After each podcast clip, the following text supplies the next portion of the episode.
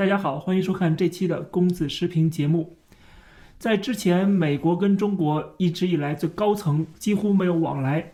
那么最新的消息就在九月一号，美国的气候特使克里他来到了中国。这次见面的主要原因就是气候问题现在已经成为美国。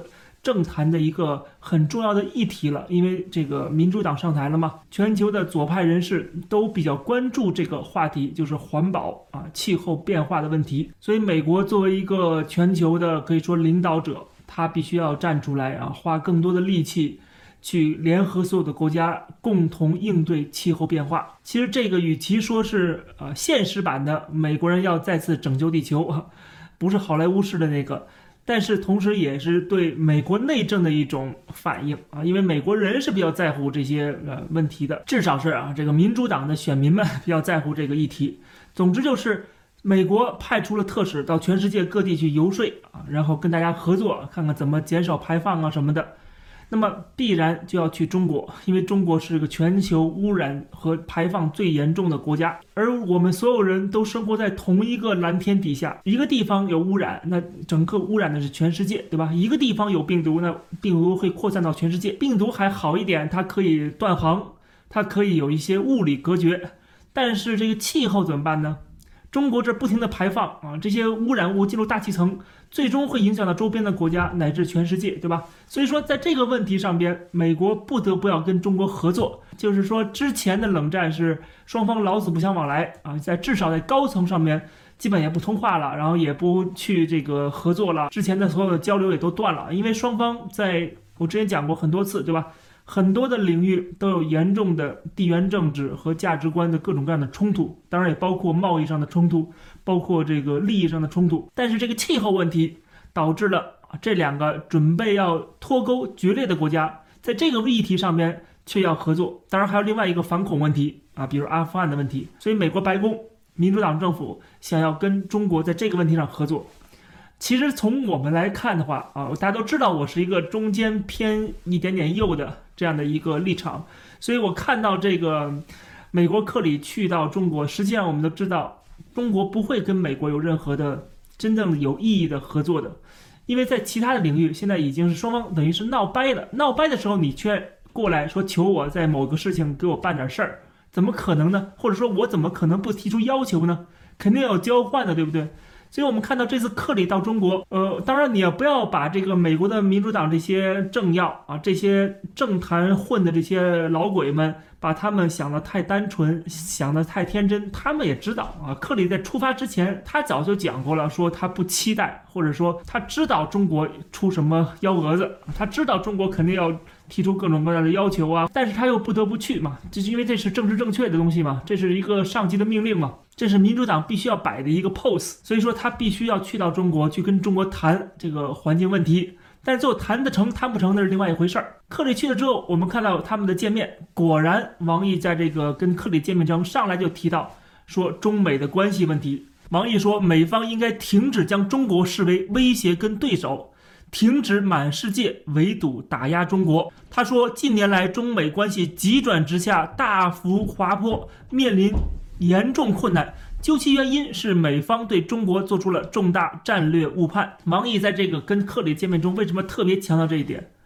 他没有把大篇幅讲环保问题。克里可是个环保的代表，他是讲环保的，我没有给你扯别的东西。但是中国好不容易跟美国的高层连上线了，我肯定要借机吐一下苦水，就是之前你们制裁我，呃，之前我们脱钩，对吧？对我们产生很，其实这个。背后的隐含的含义就是这个，对我们产生了很大的影响。我们现在快吃不消了，你们赶紧不要再制裁中国了，不要再围堵我们了啊！实际上是这个恳求的含义啊，因为它展示出了我们特别想跟美国友好、继续友好、继续勾兑的这样的一个意愿。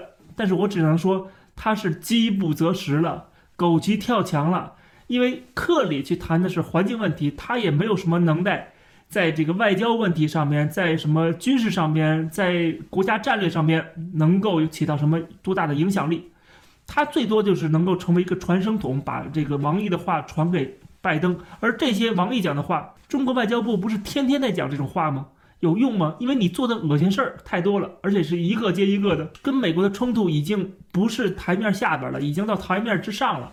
所以说，你只是耍耍嘴皮子，说我们很冤枉啊，都是你们的错啊，你们对我们误判了，你们看错人了，说这个话没有任何用，对吧？美国有自己的一个判断，不是说美国的判断由中国来来这个决定的，对吧？所以王毅说这个话当然是没有什么用的。但是王毅作为中国的外长，他要讲这个话，而中国确实面临着内忧外患，并不是像所谓那些五毛所讲的。美国这么做，美国对这个中国的制裁是有利于中国的，说是所谓的可以倒逼中国的发展什么的啊。如果真的倒逼的话，那么应该中国政府欢迎美国继续的去 在各个领域、各个层面上围堵中国，因为它可以倒逼吗？对吧？可以让我们更强大吗？他为什么还要求美国说放过我们，对吧？不要再把这个关系搞得更差了，你赶紧停止打压我们，对吧？他其实已经把自己摆在一个弱势的地位了。说是美国在打压中国，你见过一个弱者去打压一个强者吗？所谓打压，肯定是强者对弱者打压，而中国承认说是美国在打压我们，实际上他已经把自己摆在一个比较弱的位置上了，实际上还是一种恳求的姿态。但是这种说法肯定是没有什么用的啊，改变不了美国的政策。但是有一个好处，就是可以拿这个作为一个要挟，就是说。你是来跟我谈环境的，但是我跟你谈中美关系，什么意思呢？你中美关系不够好搞好，在其他方面你不停止打压的话，你来也是白来啊！在这个环境问题上，我不会配合你。实际上，它隐含的是这个意思。当然了，克里这个老狐狸，他能不知道吗？对吧？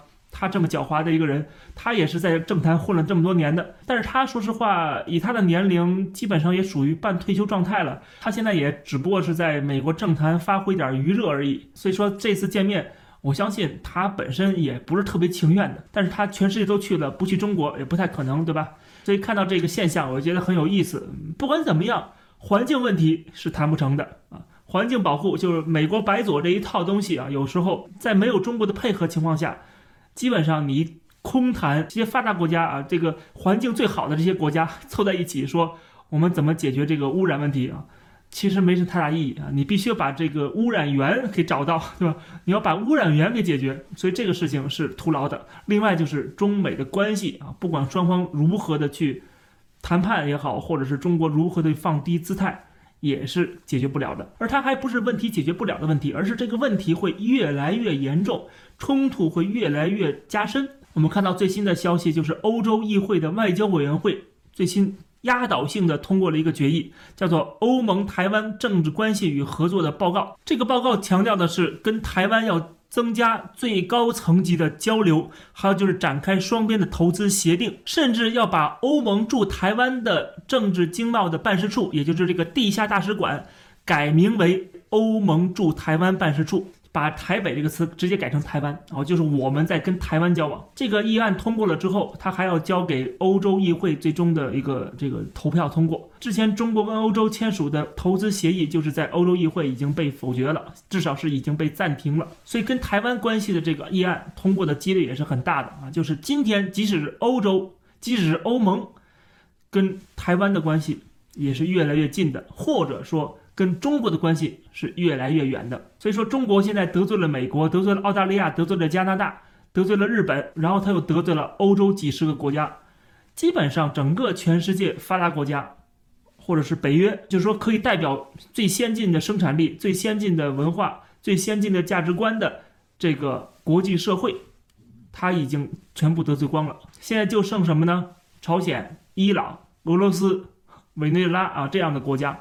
还跟中国能够混在一起，所以可以看到，这已经开始慢慢形成一个新的轴心国跟同盟国，看到没有？欧美就是同盟国，北约就是同盟国，然后中国、俄国，然后伊朗，他们就是属于轴心国。但是这个轴心实际上是很不稳的，俄国可能在这里边属于这个凑热闹的，或者说是捞好处的啊，他不会真心的说帮助中国。朝鲜更不要提了，虽然他今天完全依靠中国。但是它随时会变脸，朝鲜之前就已经变过好几次脸了，所以这个轴心国虽然现在在慢慢的建立啊，通过什么“一带一路”啊，但是它的这个真正的实力是很弱的。这种轴心国的同盟关系，它即使是表面上也足够可以忽悠一些人了。中国跟整个欧美世界开始慢慢的决裂啊，然后欧洲现在也开始辱华了，对吧？跟台湾加强关系。习近平他从外部来讲，他要实现民族伟大复兴，然后在内部呢实现自己的个人的永久执政。这次二零二二年就很大概率他会再次连任。啊，打破之前的中共就是邓小平定的那个两届的规矩，别忘了宪法都已经修改好了，对吧？所以说这个是他未来要做的事情。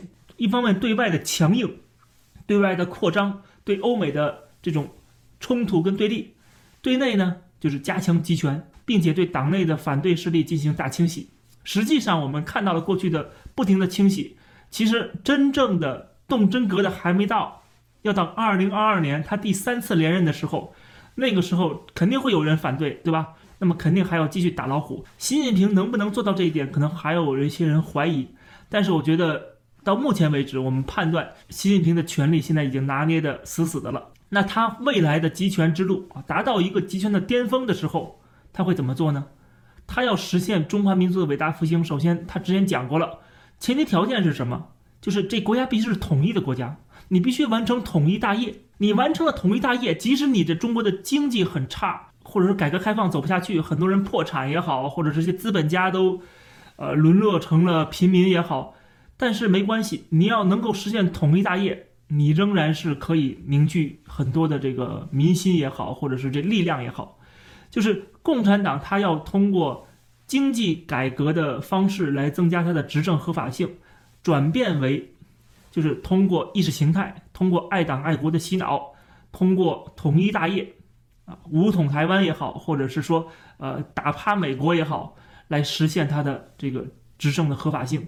他现在有个这个很清晰的转变，而且它是一个相辅相成的关系。就是中国的经济在这个全球化当中的地位现在越来越弱。哦，我之前讲过很多次了，对吧？它是卡在中间的，甚至还没有到中等收入就已经陷入到这个陷阱当中了。那么我们都知道，军国主义怎么产生的？有一个很重要的就是经济危机。就在经济危机的时候，在它被这个资本主义全球化踢出来的时候，改革开放四十年走不下去的时候，这个时候就要怎么样？就要富国强兵，国进民退，就像当年希特勒干的事儿，当年日本干的事儿。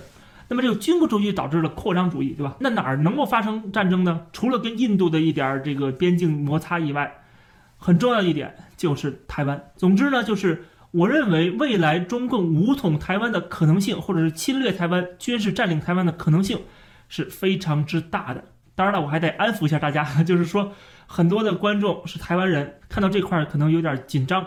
我觉得在三五年之内，共产党还做不到。他还没有能够实现这样的一个军事动员，但是三五年之后，我就很难说了。我只能预测到三五年之内是不可能武统的，他没有这个实力，他也没有这个军事动员能力。还有就是习近平的位置，虽然他现在刚才我讲了，已经是大权在握了，已经定于一尊了，但是仍然党内是有很多的阻力的。